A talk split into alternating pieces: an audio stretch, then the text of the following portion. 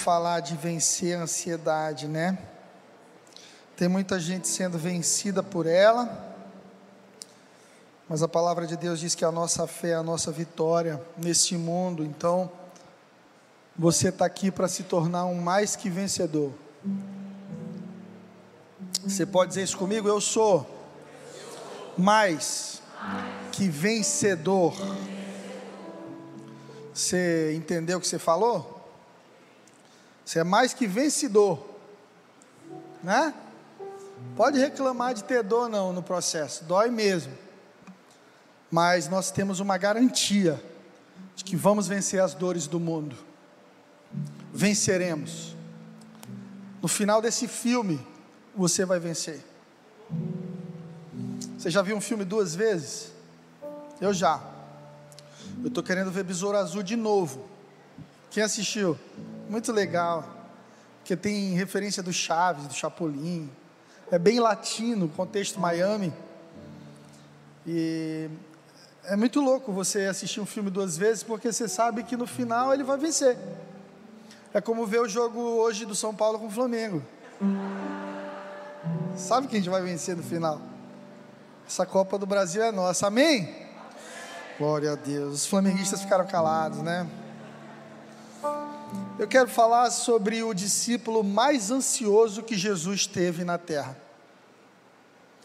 Você sabe quem foi? Para mim, o discípulo mais ansioso que Jesus teve foi Judas. Porque a ansiedade atrapalha, ela faz com que você se atrapalhe. Você vai meter os pés pelas mãos, você vai se complicar. É incrível como, mesmo tendo Jesus como mestre, Judas conseguiu ter o pior resultado na sua caminhada de vida e na sua vida espiritual. É uma frase muito conhecida do nosso amigo Luiz Hermínio que Adão pecou no paraíso e Jesus resistiu no deserto. A gente gosta de culpar o ambiente pelas nossas dores e reações, mas o ambiente não tem responsabilidade com aquilo que você faz, com o que acontece dentro de você. Pastor, eu nasci numa família problemática, é por isso que eu sou um problema. Não, não, não. Eu conheço muita gente que nasceu numa família problemática, como José do Egito, e terminou sua vida governando, abençoando seus irmãos e abençoando as nações da terra, porque governou sobre a dor. E é aí que somos mais que vencedores.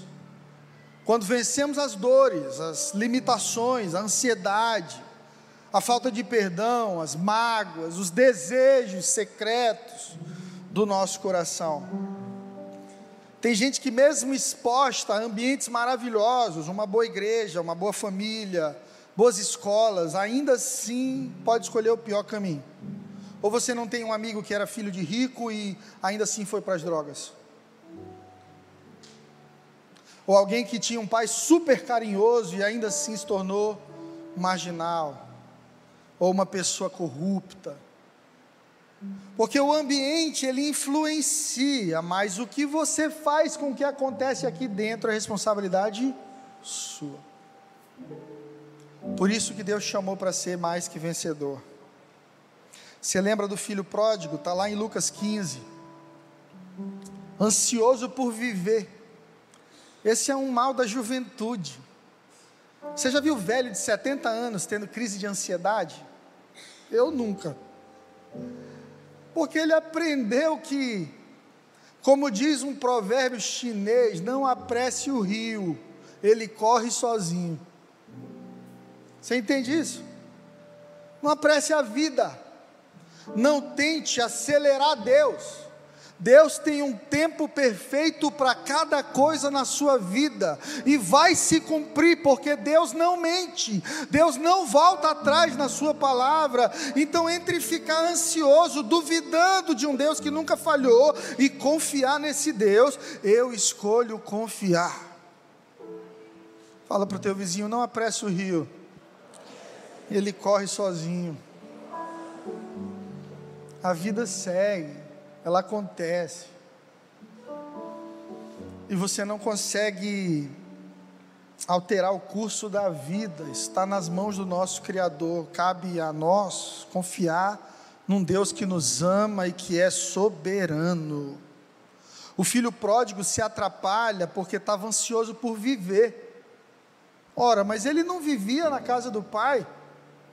Que vida é essa que deixa ele ansioso a ponto de colocar é, a perder seu relacionamento com a sua família?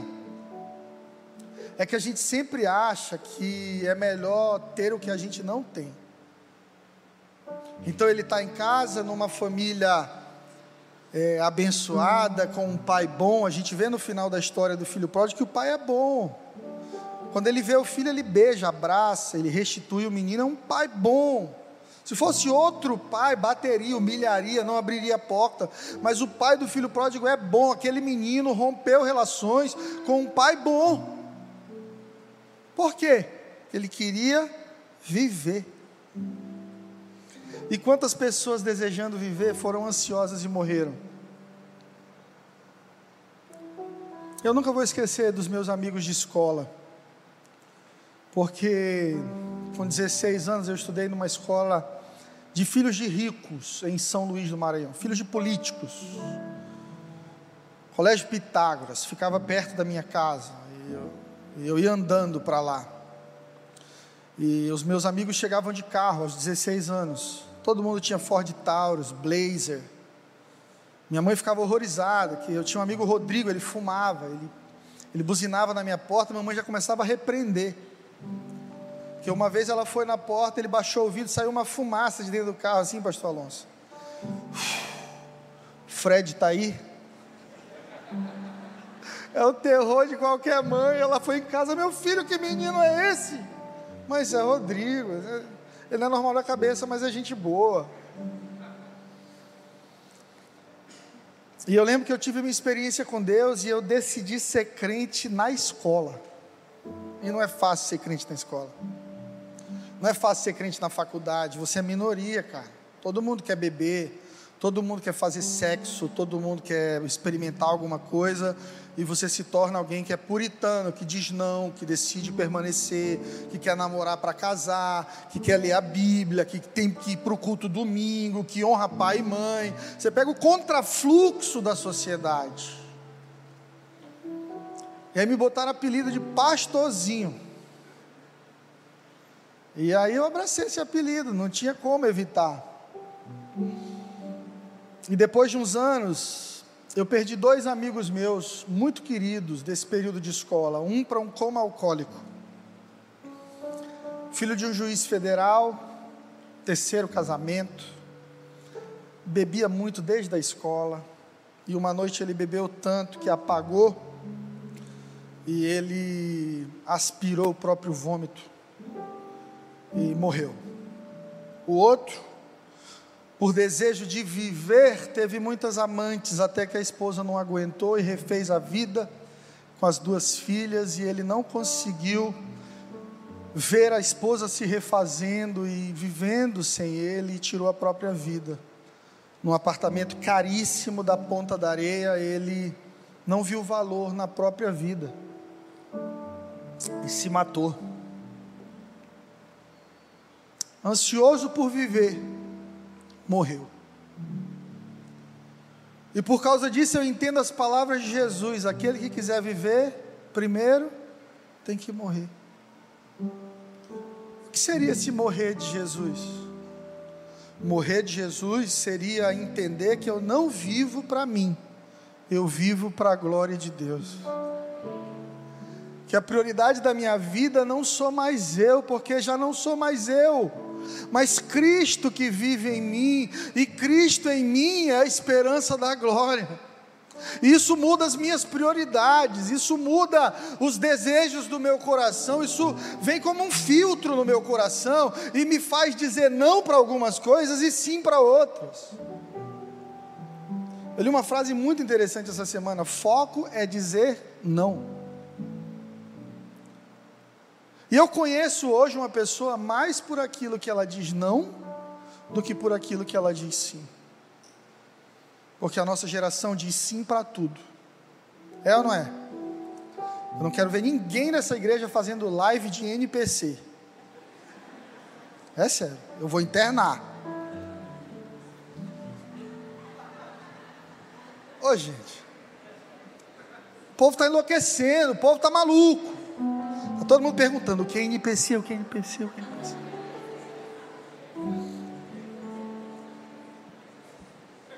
As pessoas estão dizendo sim para tudo. Então, numa geração que diz para sim para tudo, Deus está levantando Daniéis, que moram na Babilônia, mas dizem para o rei: Eu não como a mesma comida, eu tenho um pacto com Deus de Israel. Eu vou para a faculdade, eu entro em qualquer ambiente, eu converso com qualquer pessoa, mas a minha dieta é diferente. Eu me alimento do pão da vida. Porque quando morro é que vivo. Quando abro mão do hedonismo, de buscar o prazer, de ser o centro da minha própria vida, de idolatrar a mim mesmo, como dizem alguns aí, eu quero é ser feliz, meu irmão. E nessa busca por ser feliz de qualquer jeito, tem muita gente deprimida, pensando em tirar a própria vida. Tem muito casamento acabando, porque monogamia é coisa do passado, bom é trisal. Tem muita gente perdendo a sanidade mental, porque maconha virou refrigerante dentro de festa hoje, virou droga boba. E à medida que as pessoas vão plantando essas sementes ansiosas por viver, vão colhendo morte, porque o salário do pecado é a morte. Então a vida, igreja, ela foi feita por Deus para ser vivida com moderação, com equilíbrio, sem medo, sem ansiedade, porque o Deus que me criou o Deus que cuida de tudo, vai cuidar de mim também. Amém? 2 Timóteo 1, versículo 7. O apóstolo Paulo faz uma afirmação muito linda, quando ele diz assim: Deus não nos deu espírito de covardia, mas de poder, de amor e de equilíbrio. Poder, amor e equilíbrio. Três coisas que você deveria estar vivendo na sua vida hoje. Só que a gente às vezes vê dentro da igreja gente que não tem poder nenhum. Não ora, não tem autoridade para orar. Não consegue falar com Deus. Não consegue vencer os pecados de estimação aí de 30 anos. Não consegue superar as dificuldades não tem poder nenhum. A grande verdade é que tem crente hoje que não tem poder nenhum. Quando passa por algum problema, ele pede oração para os outros. Opa, pastor Alonso, ora por mim, por favor. Eu digo que aos irmãos seis horas. Ele vai passando vai dizer, seis horas por mim, por favor, seis horas por mim. Onde é que você está indo? Eu estou indo para a igreja. Oh, bota meu nome lá na oração. Não adianta botar teu nome na oração se você mesmo não se posiciona. Uma vez eu fui para Israel, aí veio um irmão com um saco de pão, cheio de papel dentro. Pastor, leva para mim isso aqui. Que é isso, meu irmão? Para o senhor enfiar esses nomes lá no muro das lamentações. Vou enfiar minha mão na tua cara, crente safado. Muro de lamentação não resolve tua vida, irmão. O que resolve tua vida é comunhão com Deus, joelho no chão, conexão com o céu. Jesus disse: entra, fecha a porta do teu quarto e ora, ora você, porque lá quando você estiver orando, o Espírito Santo de Deus vai te ouvir e vai te abençoar em secreto e revelar a mão poderosa dele sobre ti em público. Amém? Então Deus tem uma vida equilibrada para a gente. A minha pergunta é: você é uma pessoa equilibrada? Dá uma olhada aí na pessoa que está do seu lado. Dá? Vê se tem cara de equilibrado. oh, meu Deus. Tem uns irmãos, aqui nessa igreja, graças a Deus não tem. Mas tem uns irmãos por aí desequilibrados. Pessoas que têm vivido de forma ansiosa, altos e baixos. uma mente sempre doente, sempre se ofendendo, sempre ofendendo alguém, sempre vendo o copo meio vazio, sempre vendo o diabo em tudo. Meu Deus, o diabo está cirandando nessa casa. O diabo não precisa, porque você já faz tudo, irmão. Tem família que eu digo assim: isenta o diabo dessa casa aqui, porque o diabo é o irmão que está lá. A minha vida financeira não rompe, pastor, o diabo não deixa. É o diabo do irmão que não consegue parar de gastar no cartão. Meu casamento não rompe, o diabo não deixa. A desonra, a falta de unidade, a falta de aliança. Vamos culpando o diabo por coisas que estão inerentes ao nosso caráter e a falta de transformação que Deus espera de nós. Uma pessoa inteligente aprende com os próprios erros. Uma pessoa sábia aprende com os erros dos outros. Por isso que a Bíblia é um livro de histórias. E Deus é tão bom que não tirou a parte ruim da vida dos profetas e dos heróis da fé. Está aqui. Os pecados de Noé, os pecados de Abraão, os pecados de Jeremias, os pecados de Jacó, de Isaac. Pecaram. Erros e acertos. E Deus colocou eles aqui para que você não cometa o mesmo erro. Então eu quero falar sobre erro para que você acerte nesse mês de setembro, nesse último trimestre do ano, e não incorra no erro de dois homens. Um é Judas e o outro o filho pródigo. Para mim, um dos dois personagens mais ansiosos de toda a Bíblia. Abra sua Bíblia comigo em Mateus 26. Nós vamos ler do 20 até o 25. Muito interessante essa postura de Judas durante o momento de ceia. Qual é o primeiro erro que tanto o filho pródigo quanto Judas cometeram? Andar com Deus, mas se colocar em primeiro lugar. Esse é um erro que eu vejo muita gente cometendo. Ela anda com Deus, mas não coloca Deus como prioridade na sua vida. Deus é um companheiro de jornada, nunca um líder. Deus é alguém que me socorre no meio da caminhada, nunca uma direção na minha vida. Deus é um socorro, Deus é um arrepio, Deus é um alívio para a depressão, Deus é uma ajuda na noite escura, na noite traiçoeira, mas eu não quero Deus como guia da minha vida. Muita gente caminha assim hoje. E Judas andou assim, e o filho pródigo também, com o pai ali que representa Deus. Versículo 20. Chegando à tarde, pôs ele à mesa, pôs-se à mesa com doze discípulos. E enquanto comiam, Jesus disse assim: Em verdade vos digo que um dentre vocês me trairá. E eles, muitíssimo preocupados, começaram um por um a perguntar Porventura sou eu, Senhor? E Jesus respondeu: Aquele que mete comigo a mão no prato, esse me trairá. O filho do homem vai, como está escrito a seu respeito, mas ai daquele por intermédio de quem o filho do homem está sendo traído, melhor fora que não houvesse nascido. Então Judas, que o traía, diga comigo, que o traía, não foi uma única tra traição,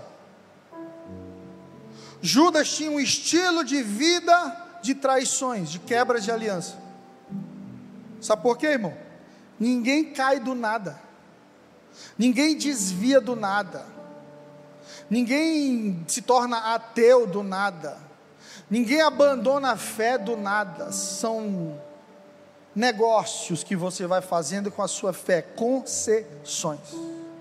Judas já traía a aliança dele com Jesus, como estilo de vida muitas vezes. E Judas pergunta: Acaso sou eu, mestre? E Jesus disse: Você está dizendo. Mas algo me chama a atenção, é que Jesus diz no versículo 23 que é aquele que mete a mão no prato junto. E isso diz muita coisa. Imagina que você está na sua casa, lá em casa é pão de alho que dá briga. A gente chama pão de alho e toda vez que tem UFC, todo mundo quer todos. Samuca foi fazer um, uma coisa sobre família na escola e perguntaram qual é, o que que faz sua família brigar? Aí ele botou comida. Samuca, pelo amor de Deus. O povo da escola deve dizer, pai, a família do pastor é muito doida, meu irmão. O povo briga por comida lá. Mas é verdade. E essa coisa de meter a mão no prato me remete momentos da minha família que tem o último pãozinho de alho lá. Aí eu tô chegando, Vitória já chegou. Puf, Vitória é o meu, pelo amor de Deus. Não, o senhor já comeu dois. Aí começa uma discussão. Até que eu apelo, eu digo, mas eu sou o pai. Aí ela já devolve uma parte do que ela já comeu. Quando Jesus fala que quem vai trair ele mete a mão no prato, fala de uma pessoa ansiosa e de uma pessoa que quebra o protocolo de honra, porque se você está sentado com alguém que você honra, a prioridade é dele. No coração de Judas, infelizmente, aquele ditado nordestino impera: farinha pouca, meu pirão primeiro. Isso me faz pensar, meus amados, que Judas não caminhava com Jesus por Jesus mas caminhava com Jesus por si. Quantas pessoas você conhece assim? Que acham que Jesus vai fazer algum bem para elas, mas elas não querem, na verdade, honrar Jesus, amar a Jesus, dar a Jesus o primeiro lugar de suas vidas, a porção de prioridade nas suas casas. Não, não, não, não. Jesus, eu quero só que o Senhor me resolva esse problema aqui. Eu quero comer.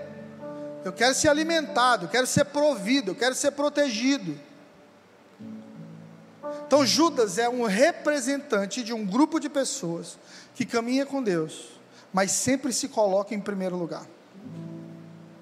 Você conhece alguém assim? Ela caminha com Deus até que se torne desconfortável demais. Ou até que Deus lhe peça algo muito difícil de fazer.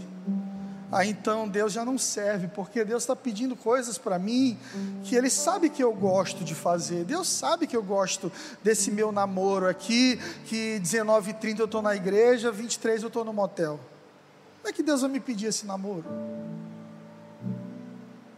Como é que Deus vai me pedir para perdoar uma pessoa que me feriu? Deus sabe que eu fui ferido, Deus sabe que eu tenho razão, e nós vamos ali, colocando a mão no prato junto com Jesus, buscando a nossa porção primeiro e deixando Jesus em segundo lugar. O filho pródigo fez isso, abra sua Bíblia em Lucas 15, versículo 12 o filho mais novo reivindicou de seu pai: Pai, me dá minha parte da herança que eu tenho direito. E consentindo o pai, repartiu sua propriedade entre eles. Você entendeu o que o menino fez? O menino meteu a mão no prato também e o pai está vivo ainda, e ele diz assim: Pai, me dá meu dinheiro, me dá minha herança, me dá minha parte, deixa eu viver minha vida. A ansiedade por viver fez com que esse menino quebrasse a aliança mais forte que ele tinha na vida com seu pai, que aqui representa Deus. A quebra de um mandamento Honra teu pai e tua mãe, para que tenha longos dias sobre a terra e tudo te vá bem.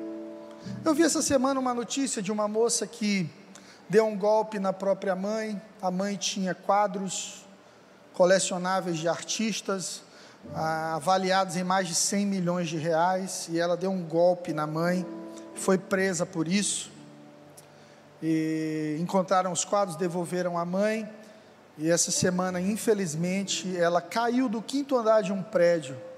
E a gente sabe que ninguém cai de um quinto andar de um prédio. Tirou a própria vida. Isso é trágico, isso é triste, isso é doloroso para a família. E o meu coração doeu junto com essa mãe, junto com essa família. Mas esse mandamento diz assim: honra teu pai e tua mãe para que você tenha longos dias sobre a terra. Tem muita gente morrendo antes do tempo por desonrar conselho de pai e mãe por tratar pai e mãe como qualquer coisa, porque o pai separou, porque sofreu alienação parental, porque nunca entendeu a mãe, o pai, e aí se coloca num lugar de juízo, de maior que o pai. Deixa eu te dizer uma coisa: diante de Deus você nunca será maior que o seu pai. Não tente, você nunca será. Você pode se tornar milionário, famoso, o que for, você sempre será menor diante de Deus. Seu pai é maior que você. Porque sem o seu pai, sem sua mãe, você não estaria aí sentado ouvindo a palavra. E honra não é ser best friend, melhor amigo. Honra não é ligar toda semana para contar o que você está vivendo. Honra não é mandar dinheiro, não. Honra é tratar como o mais importante. Então chegou mãe, chegou pai na sala, bença pai, tudo bem. Se não tem assento, você levanta e dá o seu para ele. Isso é honra. E quem desonra pai e mãe, muitas vezes ansioso por viver o que o seu coração tanto quer, planta uma semente de quebra de princípio. E toda vez que você quebra um princípio, esse princípio te quebra. Olha aí para o teu vizinho com cara de Silas Malafaia e diga para ele: toda vez que você quebra princípios, o mesmo princípio te quebra. A lei do retorno. Ou como a própria palavra diz, de Deus não se zomba. O que o homem semear, isso ele colherá. A ansiedade por viver abundância fez Judas e o filho pródigo quebrarem princípios, igreja. Olha que louco. Os dois quebraram princípios. Os dois se colocaram como primeiros. Quando haviam pessoas maiores que eles no relacionamento, os pais. No mundo do business, há uma frase: se pague primeiro. Quem já ouviu essa frase? Se pague primeiro. Você trabalhou o mês inteiro, você recebeu, se paga.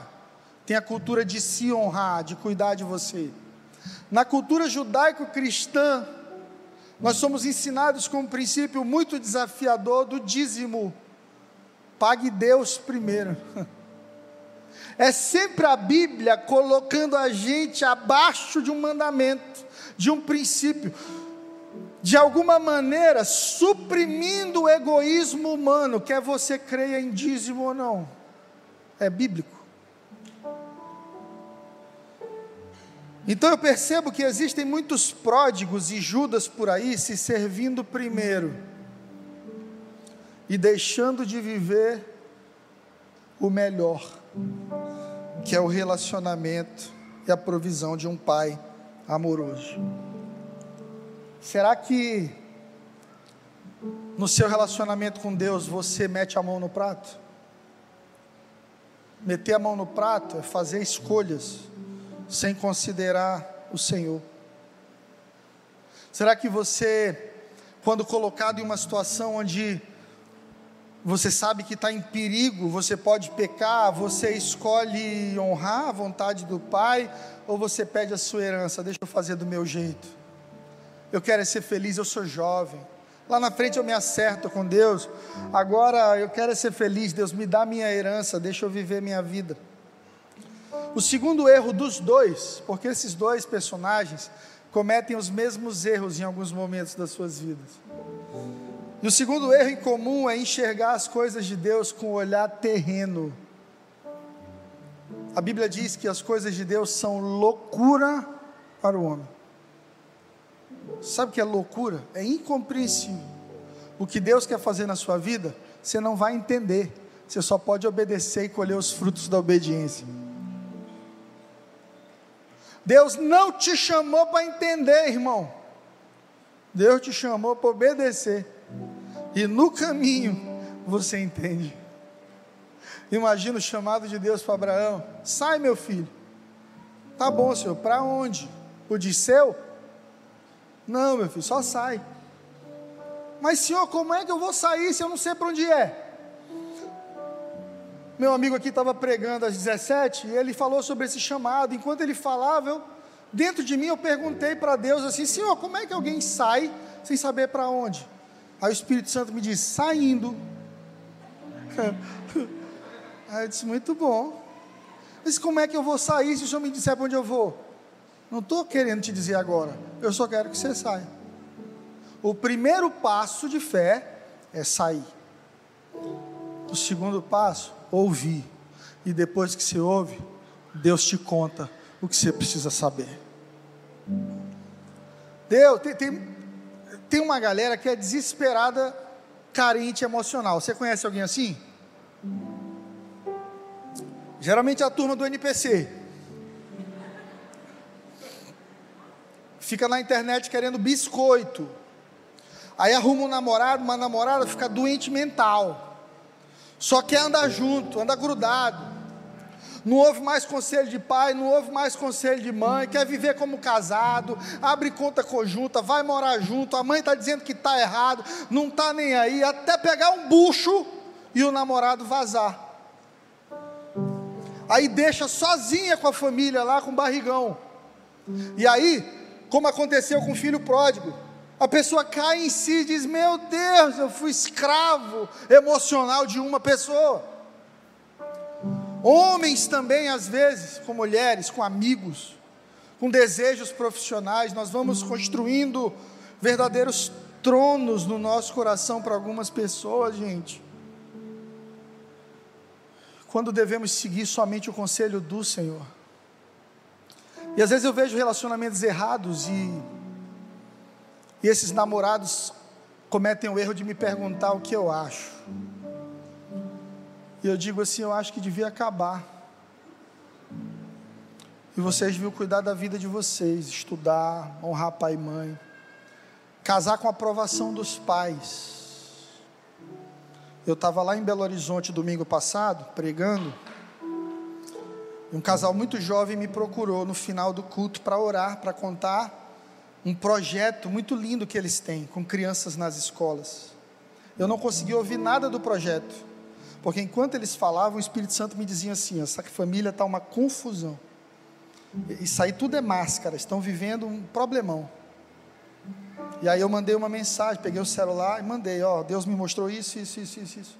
E a esposa ligou e é pior do que eu, que eu tinha dito. Aí eu fui conversar com o pastor deles. Eu disse, pastor, me ajuda a ajudar tuas ovelhas. Olha, Deus me mostrou isso, isso e aquilo. Ele disse, Fred, os pais nunca aprovaram esse namoro.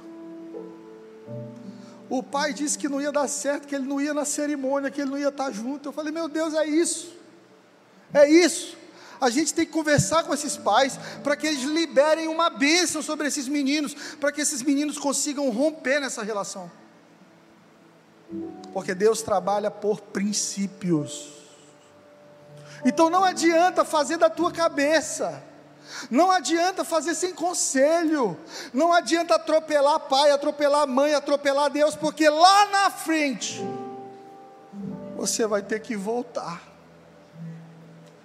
Essa volta é dolorosa, mas ela ensina muito que o melhor lugar que existe para a gente é perto do nosso Pai.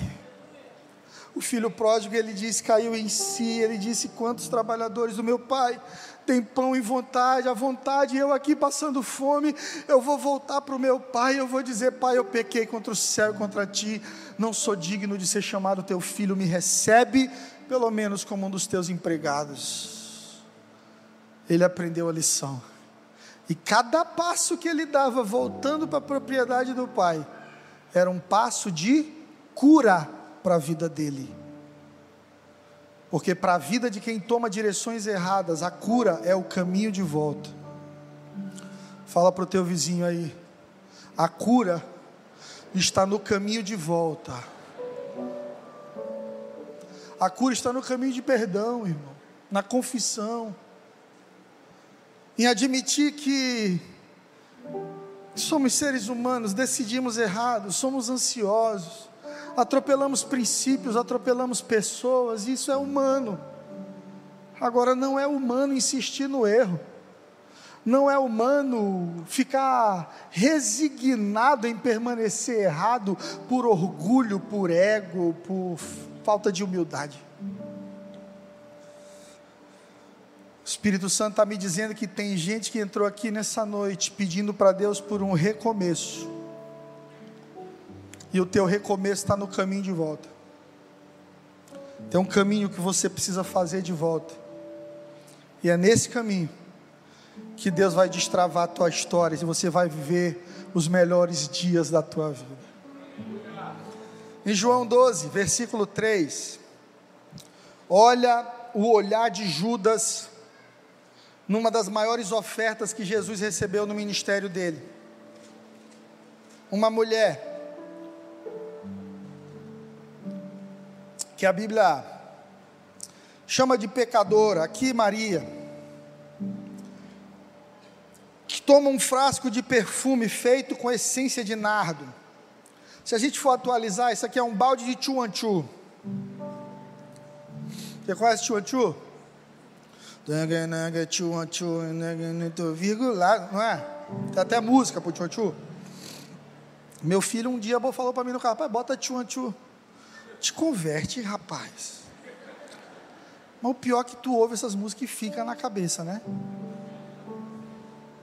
Queria que as minhas ficassem assim. Maria tomou um frasco de perfume caro e derramou sobre os pés de Jesus enxugando com os cabelos dela. A casa se encheu com a fragrância do perfume, mas Judas Iscariotes, um dos seus discípulos, aquele que iria trair Jesus, disse: Esse perfume vale 300 denários, isso deveria ser vendido e o dinheiro dado aos pobres. Oh, menino bom! E João deixa claro: Judas não se importava com os pobres, mas tomava conta do caixa dos discípulos e era ladrão. Jesus respondeu: Deixem Maria em paz. Ela fez isso como uma preparação para o meu sepultamento. Vocês sempre terão os pobres com vocês, mas eu não estarei com vocês por muito mais tempo.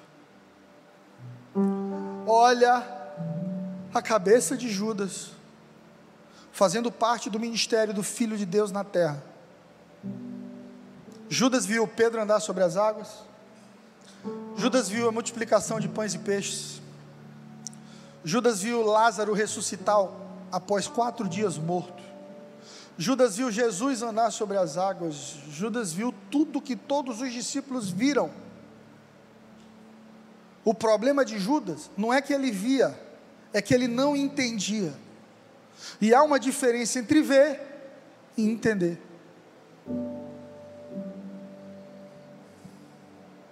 É muito diferente você ver um culto de você entender o que Deus está fazendo num culto. É eu quando assisto futebol americano. Eu fui num jogo nos Estados Unidos, bola para cá, bola para lá, cai todo mundo, chuta a bola e eu não sabia o que estava acontecendo, meu irmão. Por quê? Porque ver com os teus olhos é uma coisa, mas o Espírito de Deus quer te dar revelação nessa noite, para que você não chegue na sua casa mais tarde dizendo assim: Fui num culto legal. Pastor engraçado, música boa. Igreja mais ou menos fria, que esse berrobró. Tá terrível. Não, para que você chegue dizendo assim, cara, eu tive um encontro com Deus. Deus falou comigo. Eu estava na academia essa semana, que eu estou, sendo transformado.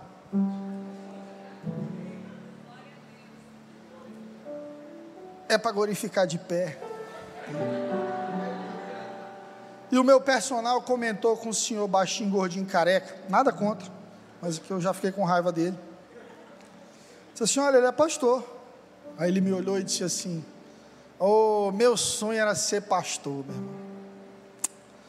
Eu sempre disse que eu queria ficar rico. Meu sonho era ser pastor. Isso na minha cara. Eu olhei para ele e disse: Olha, eu profetizo. Eu concordo contigo que você vai ser pastor. Você vai passar pelo caminho que eu passei Jesus vai se revelar para você. E você vai ser um pregador da verdade. Ele ficou com medo de mim e saiu. Você é doido. Antes de ir para BH, eu estava no aeroporto de Teresina. Um senhor chegou do meu lado, eu estava com violão. E ele disse assim: Você é cantor? Eu disse: Sou há 20 anos. É, eu não te conheço. Já escrevi música para Fagner. E foi falando todo o portfólio dele é o Barramalho e tal. Eu olhei para ele e falei, é mentiroso, ou deu muito certo mesmo, e eu estava do lado de um grande homem. E quando eu disse para ele algumas coisas da minha carreira, ele disse assim: Vamos compor para o gospel, que eu já percebi que o gospel rende bem.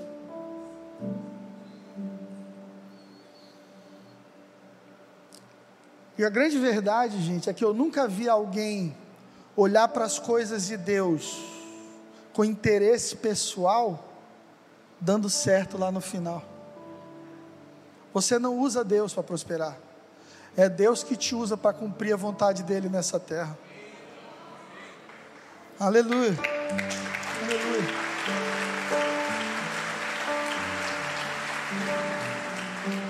Esse era o coração de Judas. Vamos vender esse perfume e dar para os pobres. Mentiroso, traidor eu estava mexendo no caixa do ministério de Jesus, gente.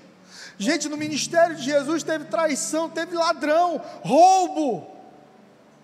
Jesus não vendia produto, Jesus não fazia conferência, vivia de doações. E mesmo assim tinha um cara que estava do lado dele, metendo a mão com interesses pessoais. Uma dica para você: não coloque valor no que é inestimável. Não coloque preço na adoração dos outros. Não julgue a adoração de ninguém. Não julgue a oferta de ninguém. Não julgue o que fulano está vivendo ou deixando de viver, as lágrimas de quem está do seu lado, os sacrifícios que alguém está do seu lado está fazendo, a mudança de vida de quem está vivendo do seu lado está fazendo, porque Deus está fazendo algo em cada um de nós aqui. O desafio da vida é olhar para Deus como Pai, não como caixa eletrônico. Muitos de nós queremos Deus para resolver problemas. Mas eu quero te desafiar a querer Deus para ser a fonte da sua vida para sempre. Seu conselheiro, um dos nomes dele é conselheiro maravilhoso, conselheiro, Deus forte, Pai da eternidade, príncipe da paz. Não enxergue as coisas do céu com olhar terreno. As coisas de Deus são loucura para esse mundo. Lucas 15, 13. O filho pródigo não passou muito tempo de ter recebido a herança reuniu tudo o que tinha e partiu para terras distantes, e lá esbanjou todos os seus bens de forma irresponsável.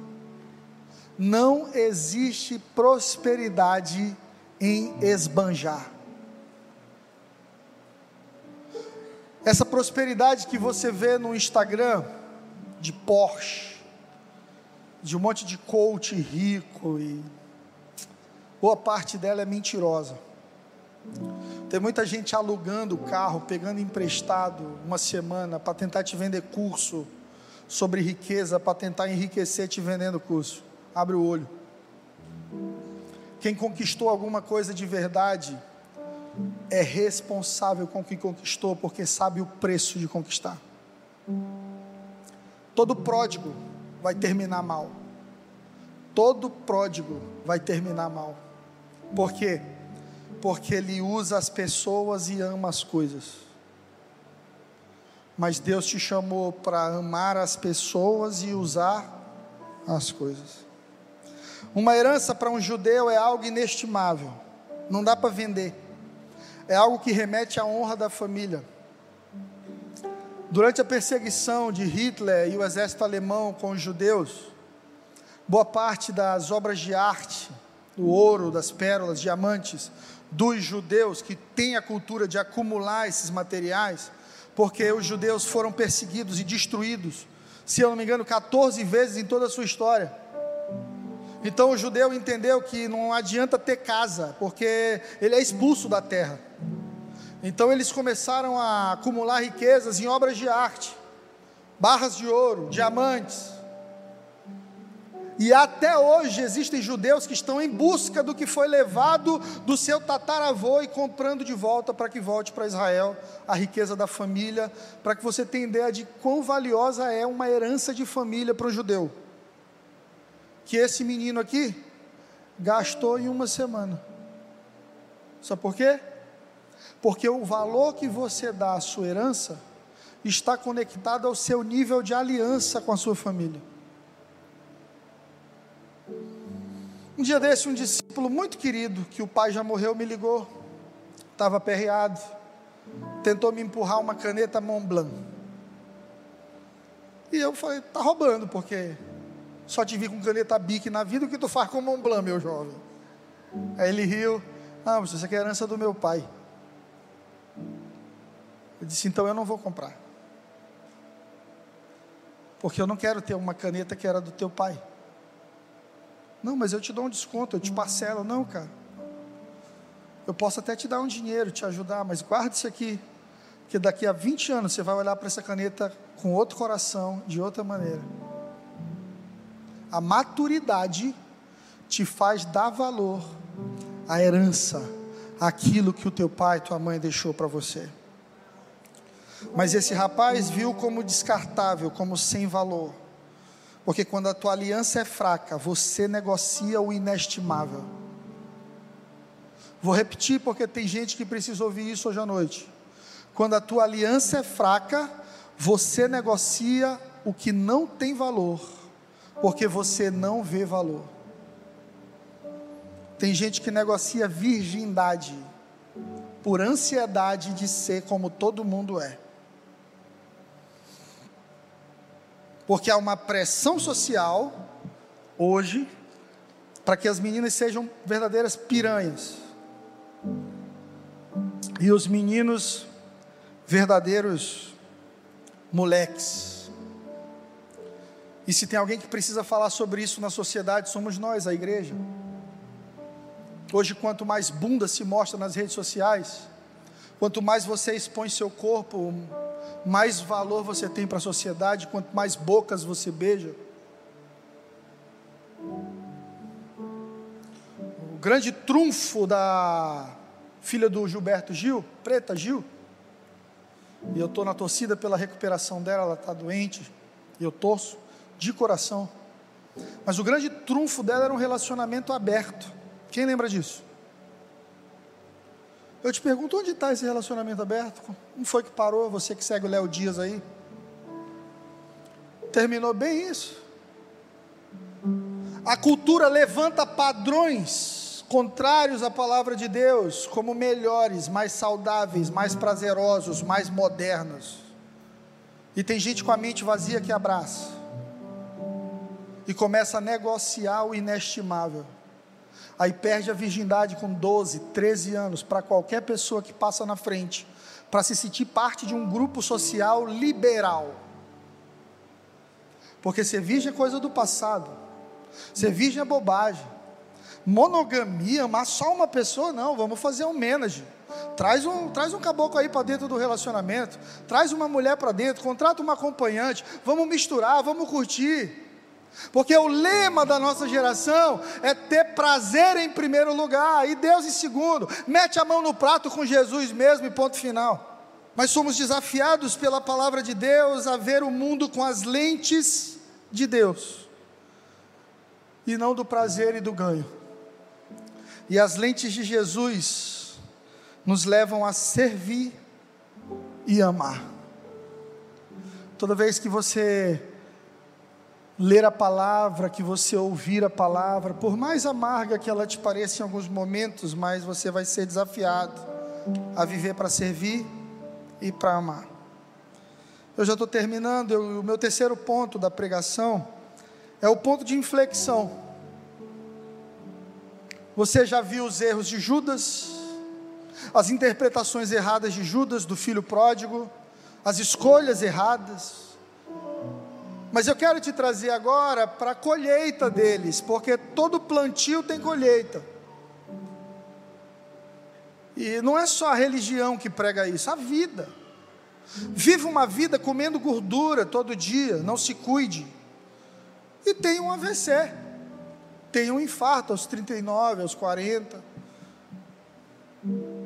tenha câncer de intestino. E quando tiver, não questione Deus, porque você plantou.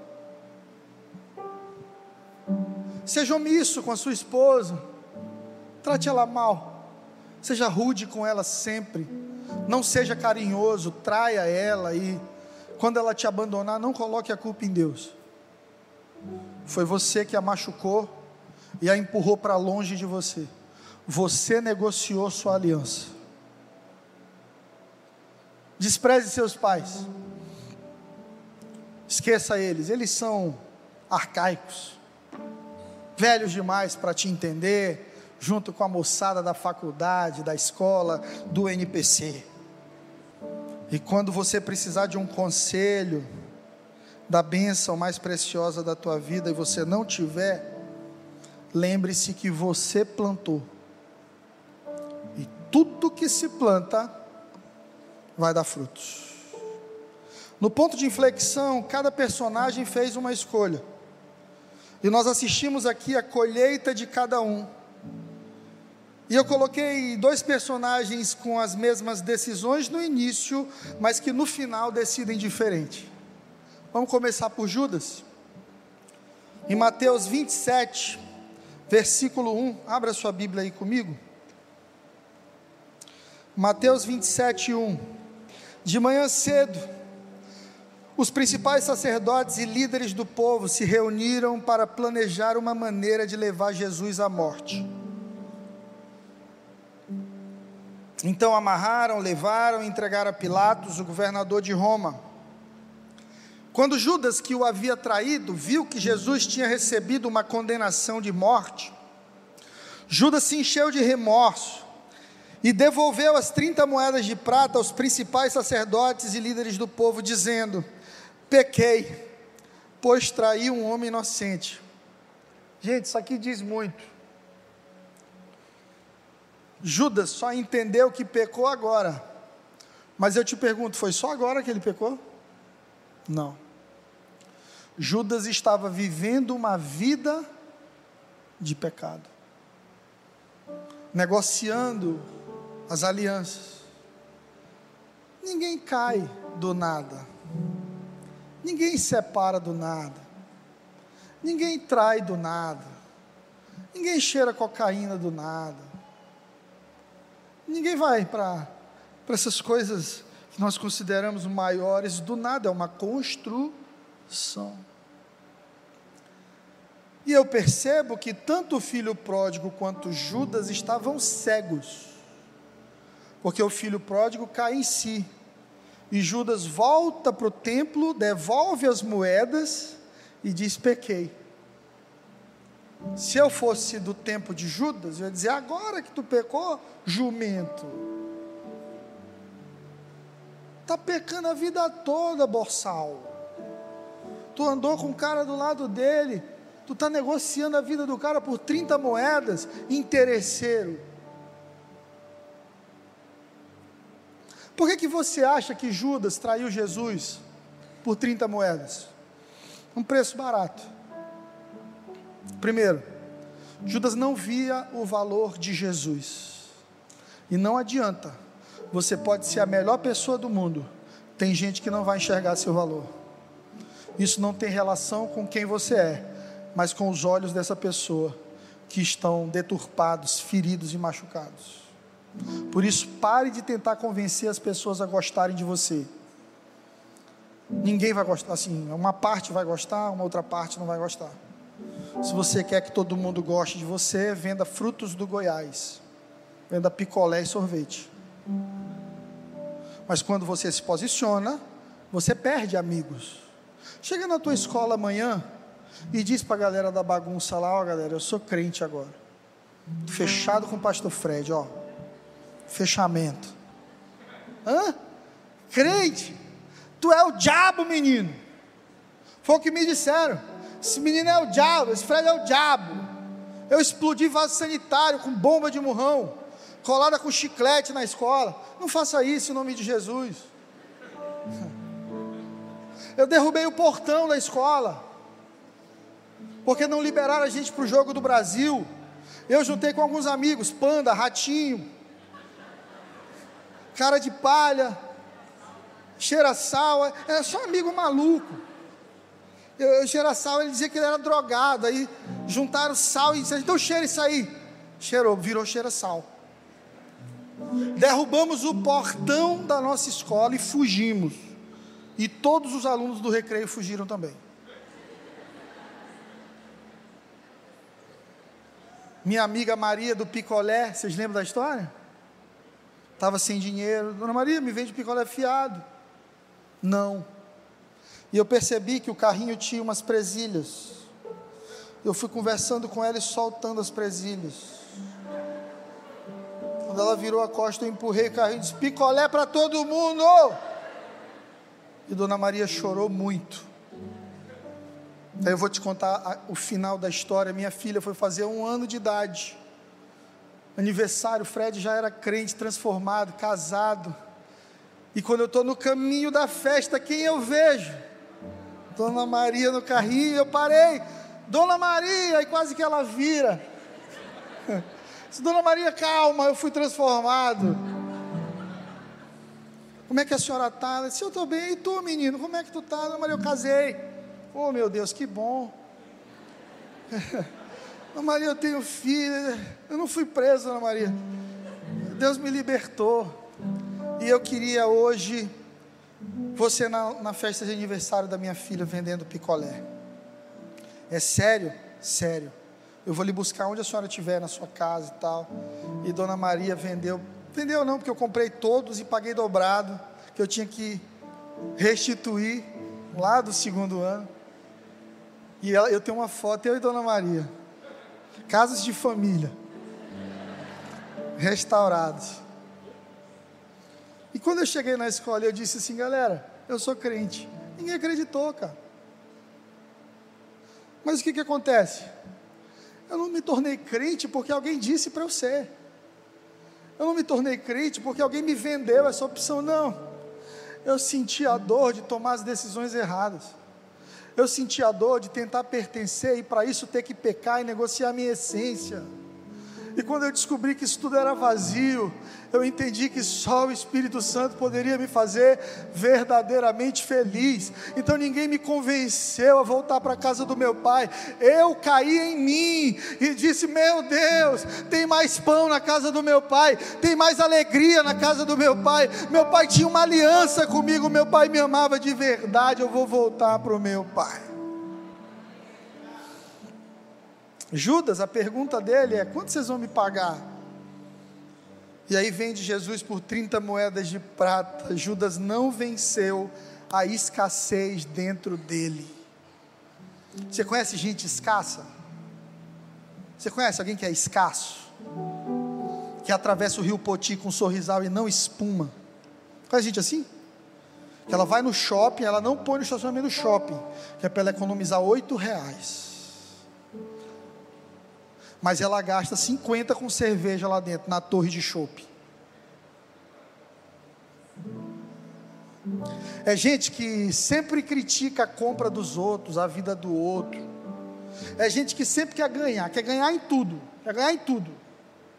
Quando eu estava em São Luís, tinha um cara que ele queria, ele ajudava meu pai, aí meu pai disse assim, precisa de um milheiro de tijolo, aí ele ia lá no tijolo, quanto é? 600, pastor Joaquim, é 680. Ele sempre tinha que colocar uma coisinha para ele, até para a igreja, é escasso. Pergunta se esse cara prosperou. Pergunta se ele está bem. Não está. Porque quem se move por escassez negocia aliança. Sabe como é que Judas via Jesus como um produto, por isso que ele vendeu Jesus. 30 moedas. Ele usou Jesus no lugar de amar Jesus. Um pedido do Fred para você nessa noite. Ame Jesus com todo o seu coração. A religião não. A religião é uma bagunça. A mesma religião que comprou Jesus, quando Judas diz pequei, diz assim: Isso não é problema meu, te vira. A religião esmaga as pessoas, Jesus restaura elas. Em Mateus 27, 1, nós temos aqui, meus amigos, o triste fim de Judas.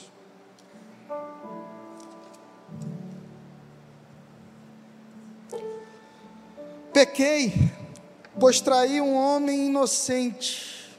Versículo 3. Que nos importa? retrucaram eles. Isso é problema seu. Então Judas jogou as moedas de prata dentro do templo, saiu e se enforcou. Acabou. Acabou a história de Judas. Não tem mais o que fazer, não dá para resolver. Ele tirou a própria vida, ele fez a escolha dele, ele negociou a coisa mais linda que Deus tinha dado para ele: um chamado, um ministério, uma aliança. Agora em Lucas 15, 17, você pode abrir comigo, já estou terminando. Lucas 15, 17. Quando finalmente caiu em si, disse: Até os empregados do meu pai têm comida de sobra e eu aqui morrendo de fome. Eu vou voltar para a casa do meu pai. E eu vou dizer: Pai, eu pequei contra o céu e contra o Senhor. Eu não sou mais nem digno de ser chamado teu filho. Por favor, me recebe pelo menos como um empregado voltou para a casa de seu pai e, quando ainda estava longe seu pai, o viu. E, cheio de compaixão, correu para o seu filho, abraçou, beijou. O pai disse, o filho disse: Pai, eu pequei contra o céu e contra o Senhor, eu não sou digno de ser chamado filho.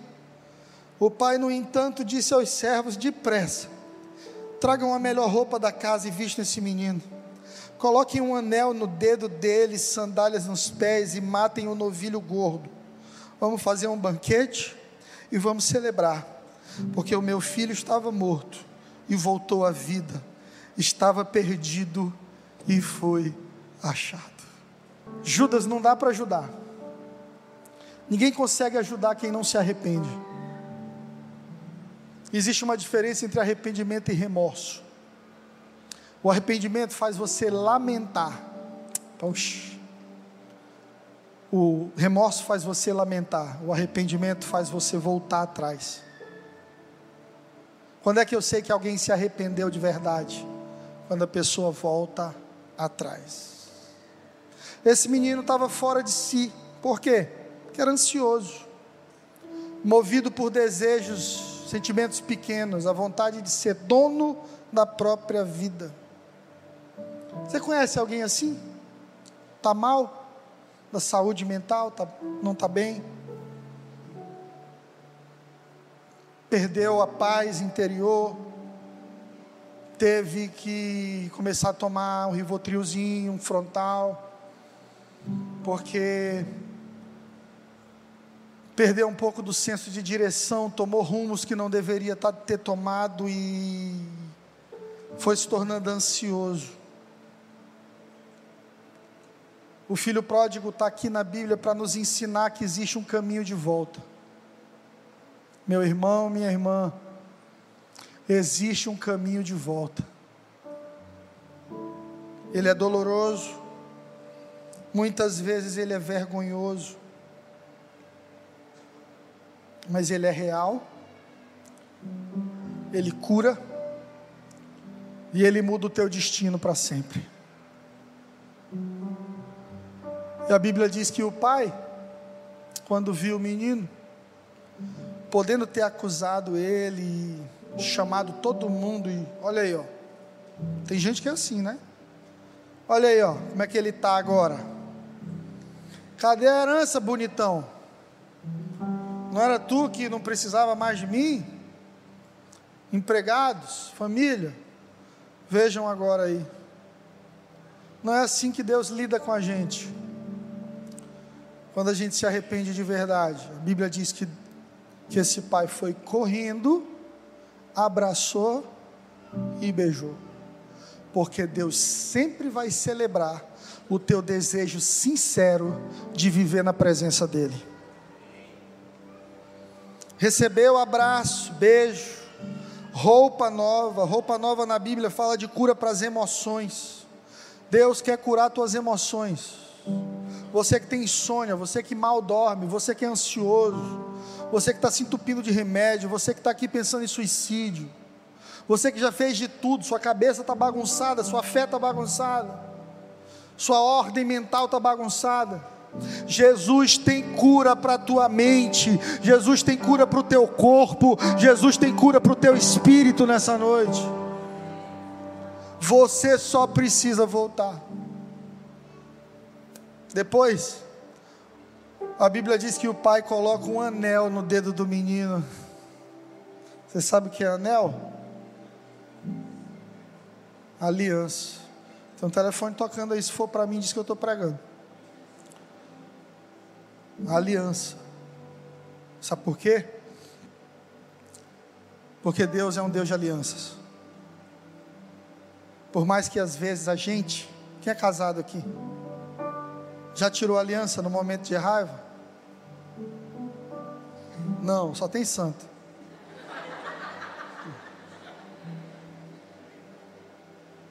Deus nunca tirou a aliança dele. Deus olha para você nos seus piores dias e Ele continua acreditando em quem você será na presença dEle.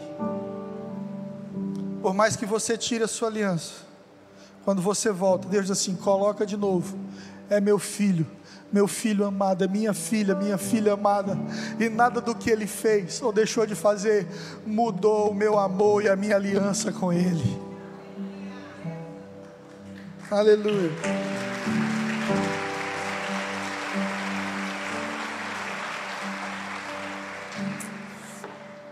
A melhor coisa que acontece com um pródigo é perder tudo. Por isso eu digo: não ajude pródigos. Fala para o teu vizinho e diz assim: para de ajudar pródigo. Para de acolher quem está fugindo de Deus. Se esse menino aqui tivesse recebido uma cesta básica, nesse dia que ele decidiu voltar, ele tinha ficado um pouquinho mais tempo longe do pai. Tem gente que a gente tem que ajudar, tem gente que a gente tem que deixar tomar uma decisão séria de voltar, de colocar a cabeça no lugar. Tem gente que entende amor como ficar socorrendo quem está com a vida toda errada o tempo todo mas muitas vezes o teu socorro está impedindo a pessoa de tomar a decisão dela e voltar para onde ela precisa voltar. Depois que morre, irmão, não tem mais o que fazer. Morreu, acabou. Mas enquanto está vivo, dá tempo de voltar.